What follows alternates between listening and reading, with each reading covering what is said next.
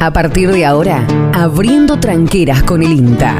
La innovación, el desarrollo de capacidades, las novedades y toda la información para el sector agroindustrial. Abriendo tranqueras, el aporte del INTA para alcanzar una mayor potencialidad y generar nuevas oportunidades. En Forte 106.9 FM. Abriendo tranqueras con el INTA.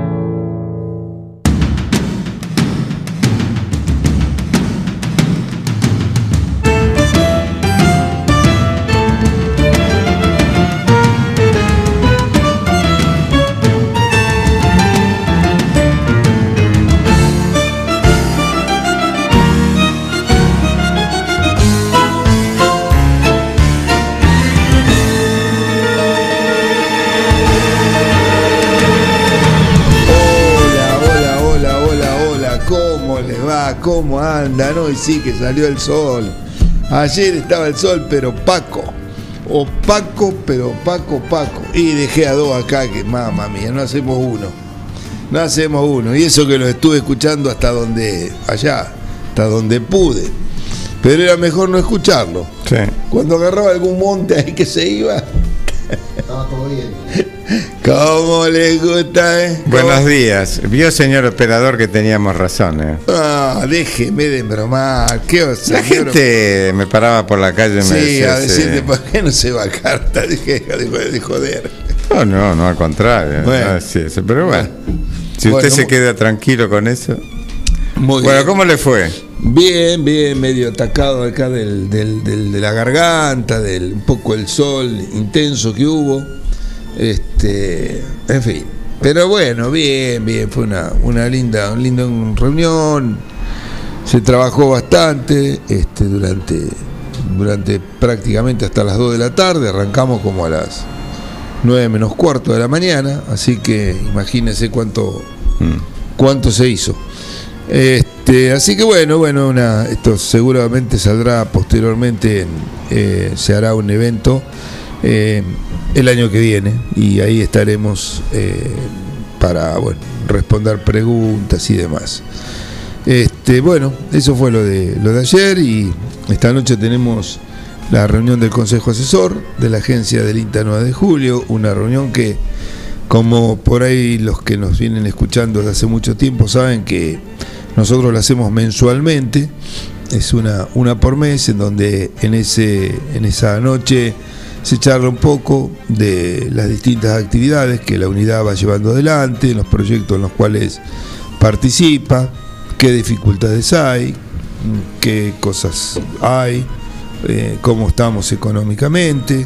Bueno, en fin, este, el Consejo Asesor está integrado por instituciones del quehacer agropecuario eh, y bueno y otras participa el municipio, participa la sociedad rural local, la sociedad rural argentina, este, el ICETA, el- la comunidad del Chajá, el, este, también participa el DIMA, eh, participa mm, eh, este, la cooperativa de Duñá, eh, bueno, eh, seguramente algunos me estoy olvidando, pero es un grupo de, de trabajo, el círculo de Sí, ingenieros claro, agrónomos. agrónomo.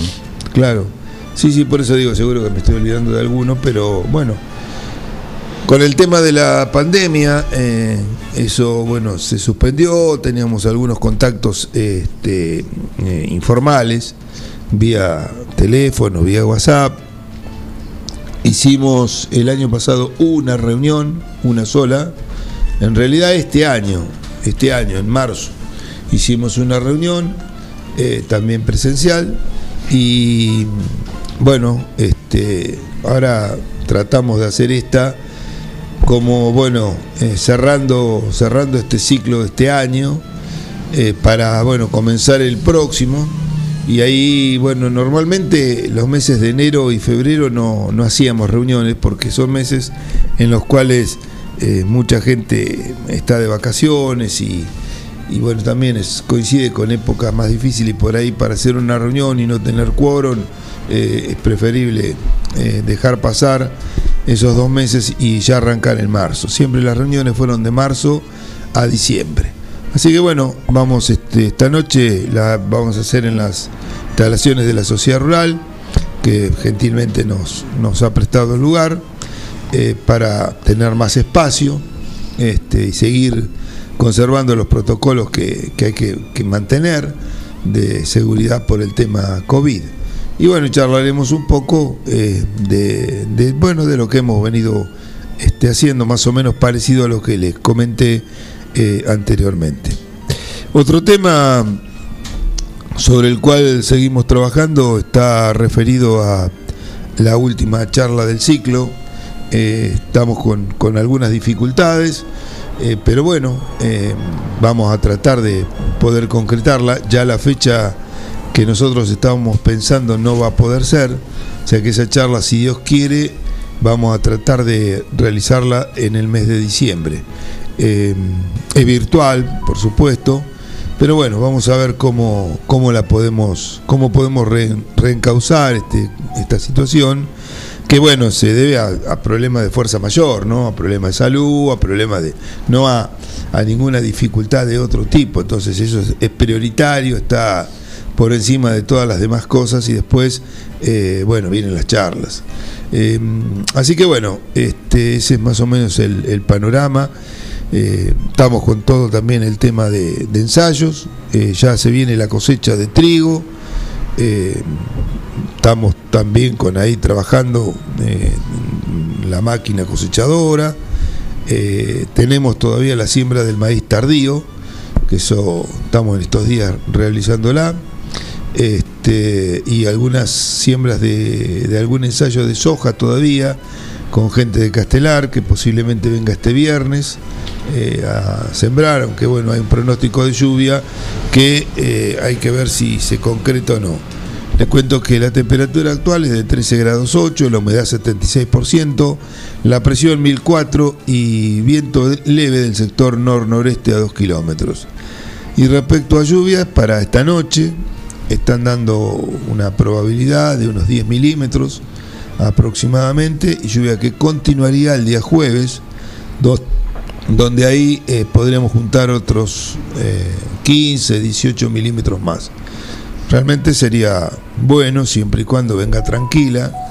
El viernes el tiempo va a estar bueno y el sábado nuevamente probabilidad de, de nuevas lluvias. Luego el tiempo eh, mejora. Así que veremos si este viernes se puede realizar y si no, eh, yo creo que con esas lluvias esa siembra va a pasar para la próxima semana. Siempre es más importante sembrar la soja después de la lluvia y no antes de la lluvia. ¿no? Este, la soja es un cultivo que se, se complica bastante cuando el suelo se, se aprieta. Eh, si bien este, también esto es relativo y depende un poco de la calidad de semilla. Con semillas de muy buena calidad, eh, las hojas pueden hacer perfectamente bien. Pero eh, bueno, no toda la semilla eh, por ahí tiene esa tan buena calidad, tan buena energía, fuerza que permite por ahí romper el planchazo que se produce en el surco. Por más que esté en directa, siempre se forma una, una costra, una capa dura con el sol, sobre todo si después de las lluvias eh, tenemos días de sol intensos, ¿no? Y la semilla todavía está lejos de salir. Si el suelo permanece húmedo, no hay ningún tipo de problema, pero eso no, no, no siempre pasa. Así que eh, por ahí, por diferencia de uno o dos días, no tiene mucho sentido arriesgar, sobre todo ensayos manuales, que llevan mucho trabajo, que son bastante tediosos, eh, es preferible esperar la condición y poder sembrarlo con una condición ideal. Para que con esa humedad que el suelo tiene y con la temperatura que después hay prácticamente en 4 o 5 días, esa semilla esté ya emergida.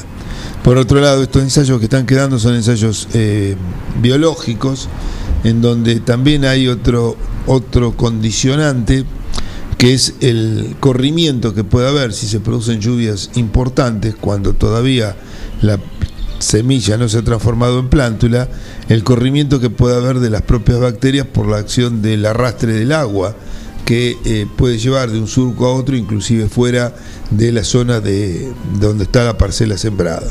Entonces ese es otro, otro, eh, otro punto que hay que considerar y que eh, si se hace de la otra manera, después que pasó la lluvia, este tipo de situación queda totalmente limitada.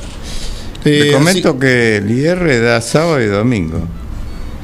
Bueno, puede ser, el sábado... El sábado, el sábado da 13 milímetros. Ajá. Y el 15 da, el domingo da 15 milímetros. Bueno, bueno, veremos, puede ser todo. hoy y mañana habría lluvia. Claro, esta noche. Hoy va a ser un día de mucho calor. Eh, posiblemente a la tardecita empieza a mejorar y sobre la noche podamos tener, tarde noche, podamos tener eh, algunas probabilidades de lluvias, que va a continuar durante el día jueves. Eh, el viernes mejora temporalmente y luego, eh, bueno, eh, puede ser sábado y domingo, sí, que tengamos precipitaciones nuevamente sobre nuestra zona. Si son esas lluvias con esos milímetros y tranquila, vienen muy bien, vienen muy bien para acumular humedad, para poder, este, bueno, afrontar el mes de diciembre, ¿no? que es un mes complicado si, no se producen lluvias. Si bien el pronóstico, los pronósticos hoy están hablando más de una neutralidad en lo que mm. hace al, al, efecto niña o niño, esa neutralidad, bueno, nos podría dejar así como viene hasta ahora, ¿no? Que no son volúmenes muy importantes, pero eh, que viene con una cierta periodicidad y eso es lo realmente lo, lo bueno, ¿no? Eh, otra cosa, y ya termino, es que, bueno, después de estas lluvias, que se puedan producir, bueno, se va a largar la semana que viene la cosecha con todo, ¿no? Porque las lluvias, eh, si bien hay trigo, hay trigos que están, eh, que están para cosechar, avenas que se están cosechando, cebadas que están empezando. En la ruta hasta Pergamino prácticamente vi un lote solo cosechado pero estimo que en el día de hoy, por ejemplo, va, va este, a crecer, va a aumentar ya el, ritmo de cosecha, eh, sobre todo de cebada. Eh, trigos por ahí le falta un poco, muchas veces los trigos que están en muy buena condición son los que demoran más en secarse, aún sembrados temprano. Yo la semana esta que pasó, el, eh, yo no, creo que fue el lunes, eh, sí, el, lunes que fue feriado, me di uno sembrado temprano, un algarrobo y estaba en 24% de humedad, con un desgrane manual.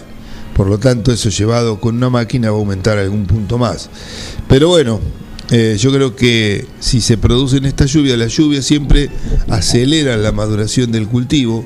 Si después de esas lluvias siguen días de calor, días de sol, lógicamente que eso se, se acelera más todavía. Por lo tanto, entiendo que la próxima semana, bueno, la cosecha estará a pleno en, aquí en 9 de julio, o estará comenzando a pleno. Eh, una cosecha que va, se adelanta, este, no cabe duda respecto a otros años, porque piense que hoy es 24 de noviembre. Este, otras veces, eh, bueno, la cosecha empieza ya para el, el 8, el 10 de, de diciembre, ahí donde está arrancando este, media, media fuerte. Así que bueno. ¿Vio eh, maíces helados? Sí, maíces helados y sojas heladas. Em, hay, bueno, en eso hay de todo. Más para el norte es menos el problema, mucho menos. Em, este, el problema radica de acá hacia el, sur, el, sudeste, mm. digamos, de nuestra región pampeana, es donde más grave está. Pero Acá en 9 de julio eh, hay, hay situaciones de diferente índole. Eh, hay lotes, eh, digamos, que parcialmente se han perdido. He tenido varias, muchas consultas, en verdad. Casualmente ayer estuve, cuando llegué, estuve viendo todos los correos y entre ellos había acá de gente de los toldos, amigos que resembraron 16 hectáreas de soja. Eh, que la, de soja. De soja, sí, que las barrió. ¿no? Tengo, la foto de, de la, del cultivo, que, bueno, una soja en un lote con una cobertura muy, muy grande.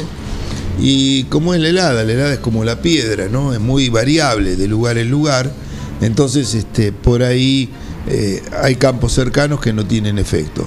Y después en los maíces también he visto maíces que están en el límite, o sea, aparentemente van a zafar porque el punto de crecimiento todavía no estaba eh, fuera y mm, eh, digamos desde el punto de vista de hojas hay cuatro o cinco hojas que están perdidas este, y tendrá que rebrotar a partir de ahí y bueno este, yo creo que hojas eh, va a tener ahí se puede complicar un poco el tema de malezas eh, empiezan otros problemas, ¿no? Porque la sombra no va a estar, eh, pero bueno, en la medida que el punto de crecimiento no se haya afectado, cosa que para ver eso uno debería cortar la planta, como digo, con una con un cuchillo, con una cortapluma, algo bien filoso, cortarla en forma longitudinal, a lo largo, desde arriba hasta el sistema radicular, y ahí ver arriba del sistema radicular va a encontrar el punto de crecimiento, que es un triángulo em, que debería estar de color blanco.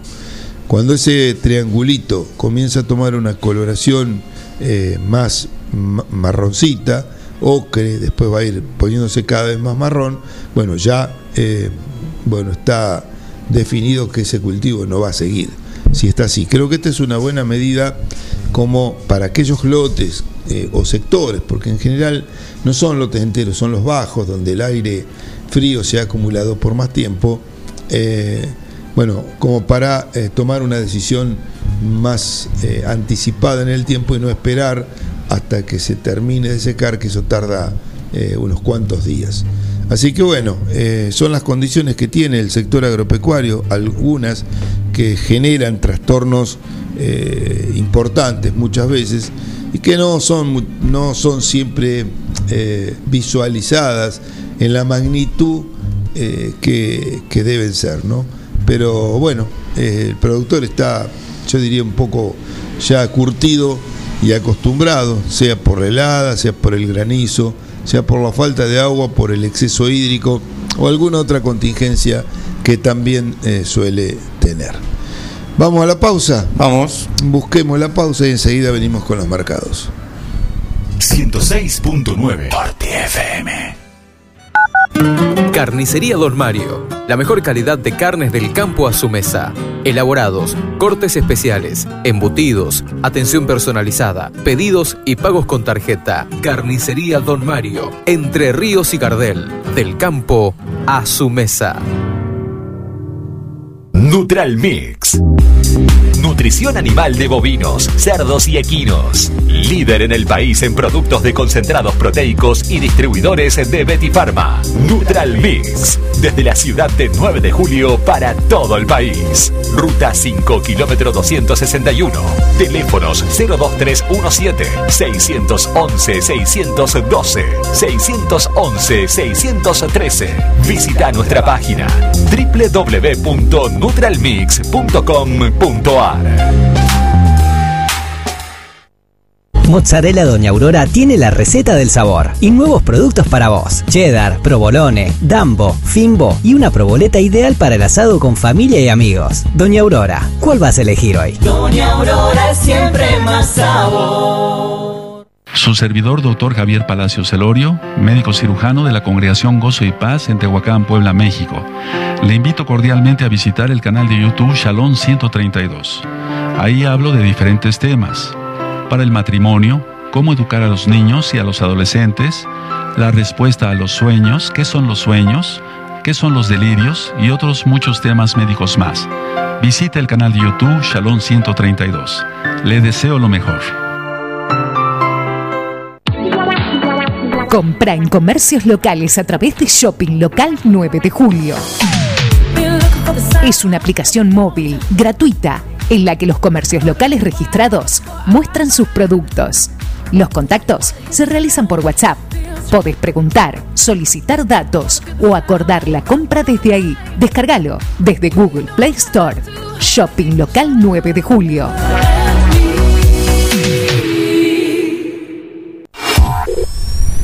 Enciende.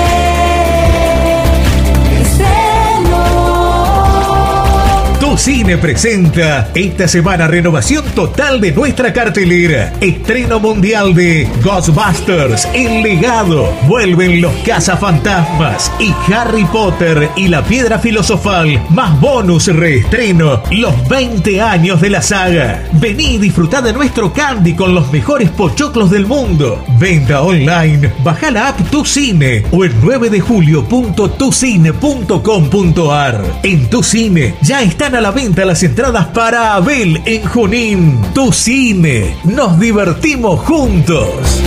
Tu cine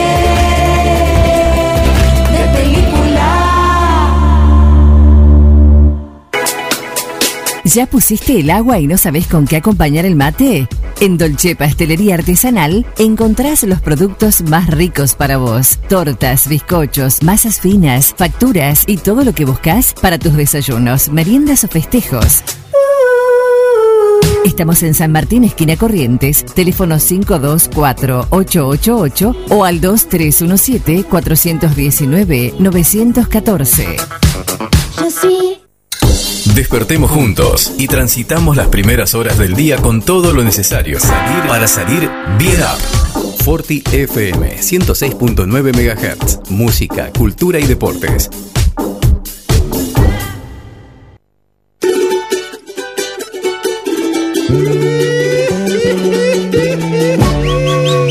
En Forte 106.9 FM. Abriendo tranqueras con el INTA.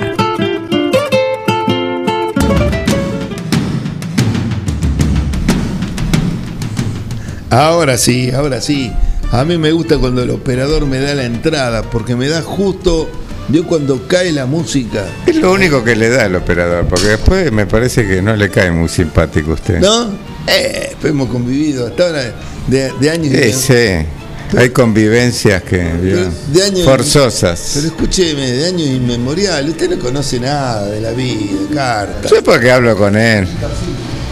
Usted no conoce nada. Yo lo conozco a él. Esta radio no existía cuando nosotros lo conocimos. Él viene a mi casa. ¿O no? ¿Estoy mintiendo? Ah, ¿vio? Él viene a mi casa, charlamos. Claro, sí.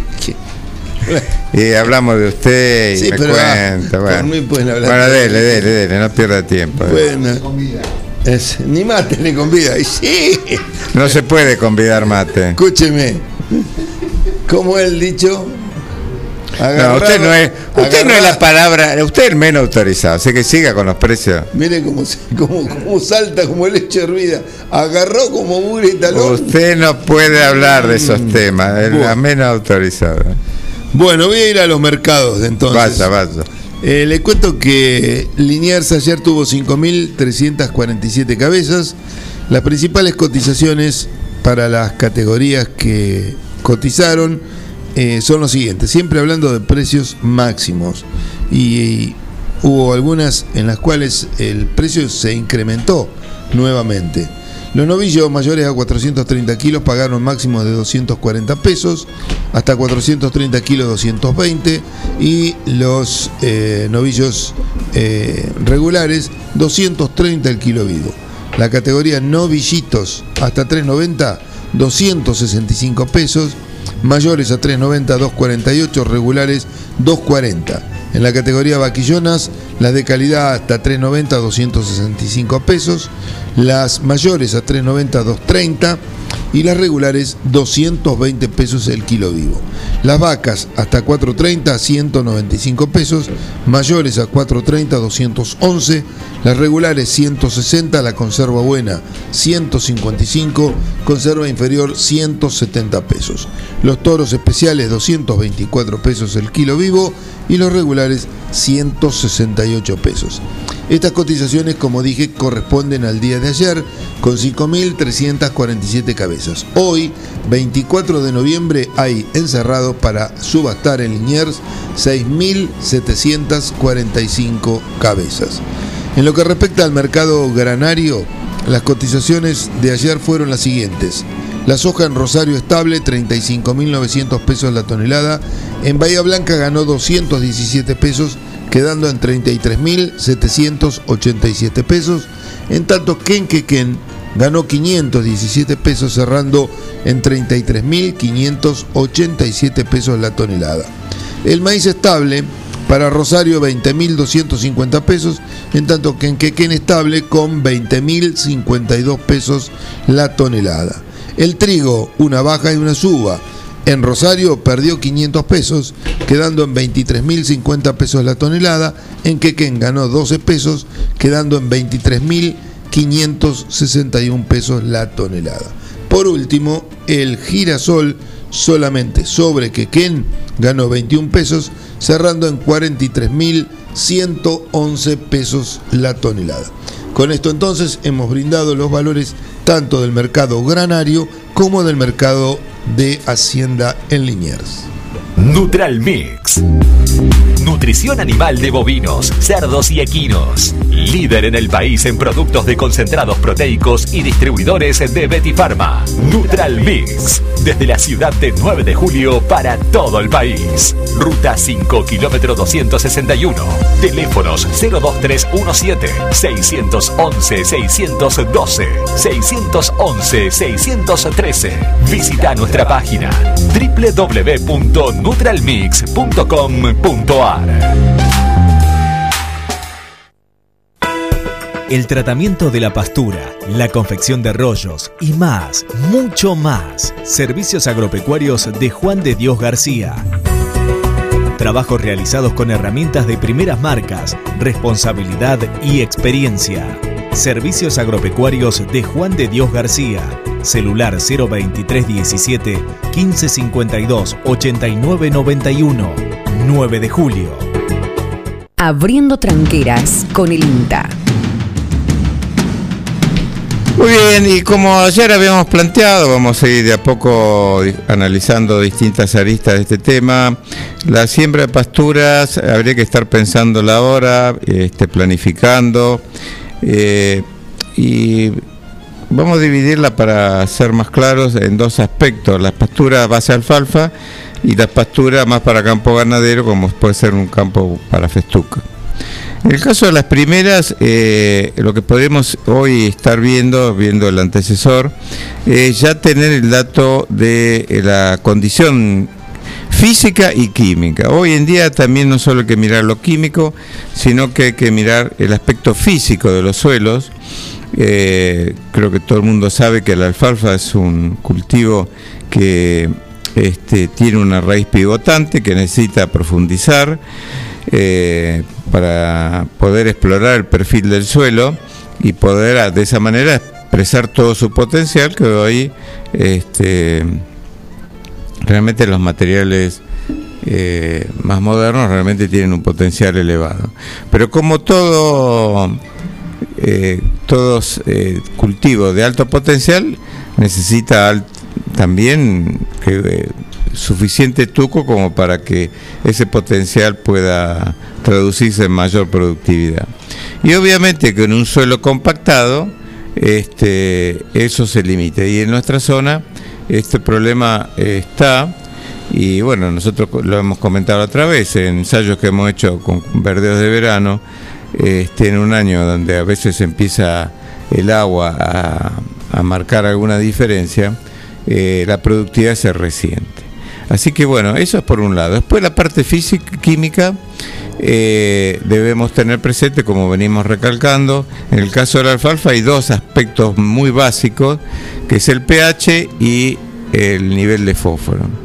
Eh, yo igual lo que siempre recomendamos, como eh, aparte son pasturas plurianuales, hacer un análisis completo que hoy se pueden realizar en los laboratorios, donde aparte de estos dos elementos se midan eh, los otros macronutrientes, micronutrientes, porque hoy este, eso es factible de realizar este, a un costo más o menos razonable, y eh, si uno empieza el arma finito son datos que se precisan. El tema del pH es importante, ya como lo hemos mencionado, porque el tema de la acidez lo afecta. Eh, datos de trabajos acá en la región muestran que ya con pHs este, cercanos a 6, la productividad cae prácticamente a un 60-70% del potencial de rendimiento, o sea que estamos perdiendo entre un 30 y un 40% solamente por la cuestión del pH. Entonces, eh, si estamos en esos niveles de 6, yo creo que habría que eh, analizar realmente la conveniencia o no de poner una alfalfa, dado que la persistencia y la productividad va a ser muy inferior, y si no, reemplazarla por otro, otra leguminosa como puede ser el, trébol. Trébol rojo. En los, en los ambientes, también el tema del gramón, ver obviamente si estamos con una pastura de alfalfa pura es una cosa, si es una pastura eh, con gramíneas, la presencia de gramón puede ser realmente para la supervivencia de la misma complicada. Lo mismo que si se estamos sembrando en un solo ganadero, eh, eso también hay que controlarlo y ver y ver si este, se puede ir ya este, controlando antes de la siembra y si no cambiar de lote. Y el tema ganadero, eh, no son los ganaderos, también el pH, pero en este caso para el otro lado, recordemos que el pH neutro es 7 y eh, normalmente en estos ambientes eh, para festuca más, normalmente se trabaja con pH de hasta 8 aproximadamente, porque ya después entramos en territorios más cercanos al agropiro y no a la festuca. Así que hoy en día es mucho el dinero que se debe erogar eh, para la siembra de una pastura, entonces hay que ir anticipando los trabajos de manera que cuando lo sembremos en el próximo otoño tengamos todas estas variables controladas.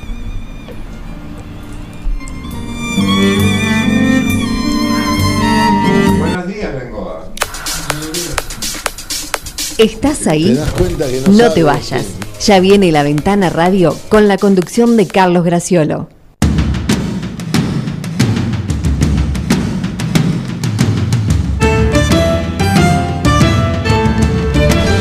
Bueno, bueno, bueno, nosotros nos entendemos perfectamente como el señor operador, manejamos todos los ritmos, manejamos los tiempos, está todo enganchadito, es una cosa de loco.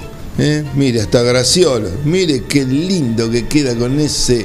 Sí, sí, Es acá, un eh, parlante acá. cotorrero. Ahora va a tener, va a tener este retorno de aire y él está escuchando, se ha puesto el cotorrero, dice Es usted? cotorrero, ¿vio? Ah, mire que esa- eso tiene varios significados. Bueno, bueno, En la expliquemos a la audiencia humana. por qué es color verde cotorra. Ah, bueno, está bien. yo- No, para que no se Ah, malinterprete. Tranquilo, tranquilo.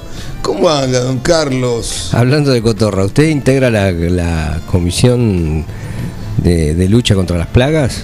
¿Integraba? Ah. ¿Por qué? No, digo porque cada vez hay más cotorras. Por supuesto. Vaya al municipio que es el encargado. Claro. Nosotros no estamos mal, la comisión no, no existe más de hace bastante tiempo. ¿Y por qué se fue?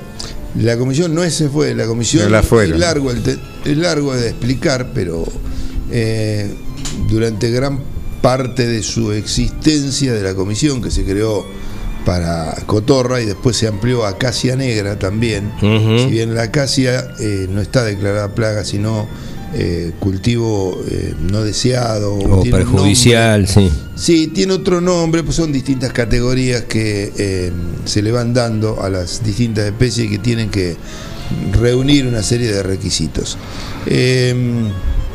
Bueno, en un determinado momento, lo voy a hacer corto, eh, este, eh, no encontramos una solución a la situación de eh, algún imponderable que pueda ocurrir con, el, con, con alguna persona, porque trabajaban muchas personas, eh, tanto en Acacia como en Cotorra, y si bien lógicamente que tenían su seguro, tenían todo, la RT, todo completo, no encontramos un camino eh, que deslinde responsabilidad de los propios integrantes de la comisión.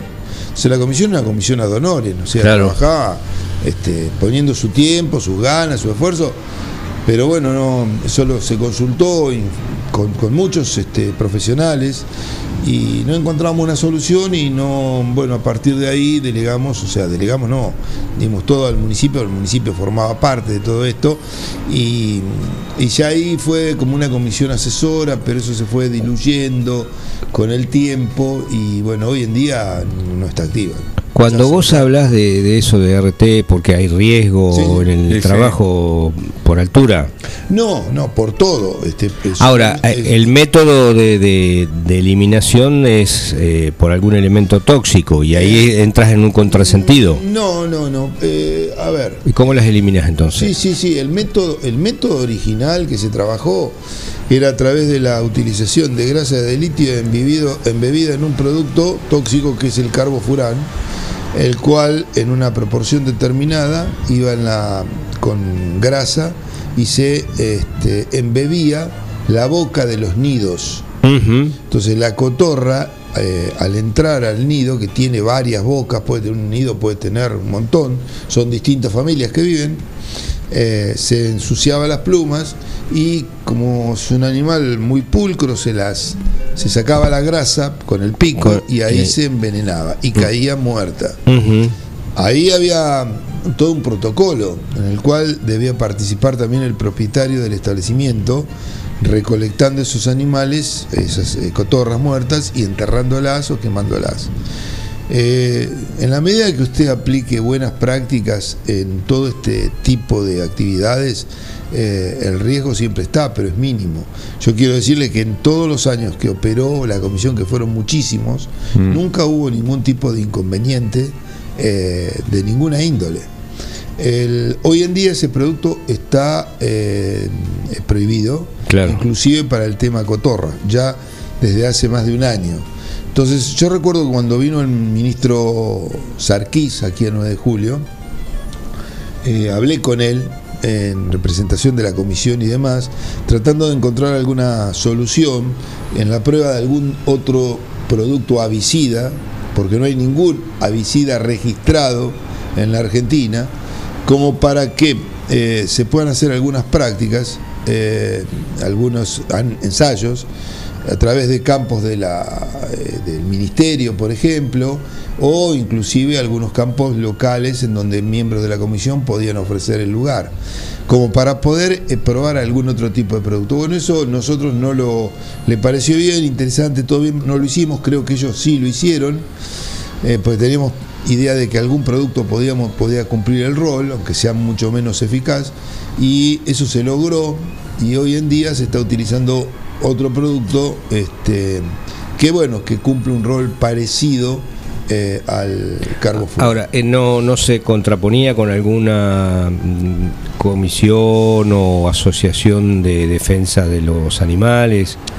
No, Eh, no, eh, no- no surgieron inconvenientes con No. eso, ¿no? No, no, no. Nadie levantó la voz de, de alerta o de protesta. No, no, no, no, no. no. Porque eh, No. es cierto que, que, que jorobaban o joroban, Sí. eh, molestan las, cotorras y es una plaga. O sea, no, no por el ruido, sino porque afecta a eh, cultivos. Daño, no solamente Eh, eso. cultivos. sí, Pero sí. bueno, tiene por, por otro lado la crueldad o el método de la eliminación. O sea, Sí, eh, hay- eh, hay un- mire, hemos trabajado mucho, hemos hablado con muchos biólogos, hemos hablado con mucha gente muy destacada, eh, con profesionales que han ganado premios a nivel mundial, eh, como la doctora Sacagnini, que recibió premio de Estados Unidos eh, por lo que era todo el estudio sobre los aguiluchos langosteros.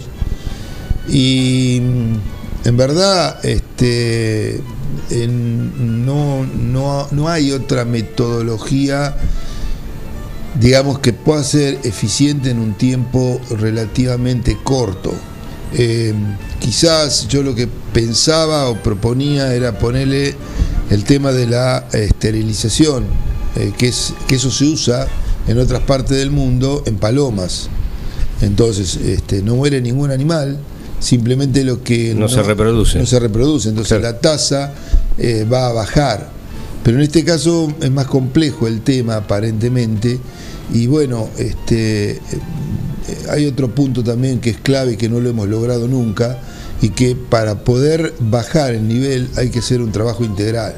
Eh, no sirve de nada que un partido o dos partidos hagan algo Claro. y el resto no hace nada, porque la, la- la tasa de reproducción es altísima, tiene varias generaciones al año, tiene capacidad de volar muchos kilómetros, en busca de comida puede llegar a volar hasta 40, 50 kilómetros por día, eh, y tiene habilidades que son, eh, bueno, de, como cualquier especie, no busca defenderse. Claro, difíciles de, Sí, a medida que se va controlando, si no hay un buen control, los nidos los empieza a hacer cada vez más arriba, entonces los tiene a 30 metros de altura Claro, claro. y poder llegar a 30 metros de altura no es para No, nada fácil. No, seguro. Entonces, este, bueno, es un tema, es un tema porque es, eh, es un animal que consume cualquier cosa. O sea, es como, bueno, el ser humano también, si le ponen un asado rico va a comer el asado, ¿no? Si le ponen una, una, este, una polenta fría, pero no tiene nada y hace dos o tres días que no come, también lo va a comer. claro. La cotorra es lo mismo, puede comer trigo, maíz, girasol, soja, este, bueno, pero los, los frutales, por ejemplo, los montes frutales no, no dejan nada en las chacras, Claro. en los campos no queda nada. la- así que bueno, veremos eh, a futuro cómo sigue el Gracias, fue muy interesante. ¿eh? No, Esta vez no, no le puedo reprochar nada porque valió la pena en estos ocho minutos. Bueno, ¿Eh? Bueno, le hemos bueno, robado entendemos ya. que tengan un buen programa ustedes Gracias. también, lo dejamos acá, gracias a la audiencia, nos reencontramos mañana. Será hasta mañana que tengan un muy buen día.